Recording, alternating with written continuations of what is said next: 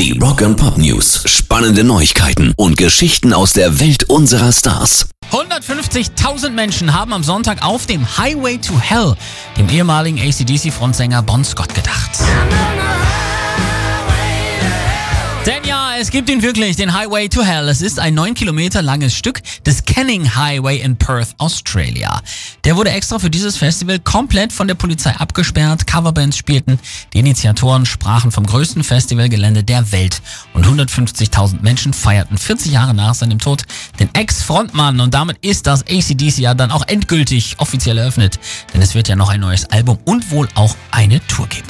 Rock and Pop News. Genau davon brauchen Queen aber jetzt erstmal eine ausgedehnte Pause.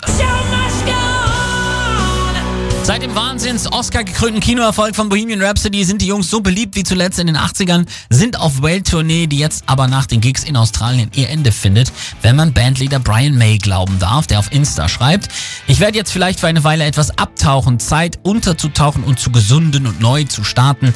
Dank an all jene, die mich in meinen oft quälenden Bemühungen unterstützen, bessere Bedingungen für nichtmenschliche Tiere zu erreichen, das Bewusstsein für unseren Platz im Universum deutlich zu machen und die Welt der Dreidimensionalität zu erforschen. Oh, und taucht ein in die Rockmusik.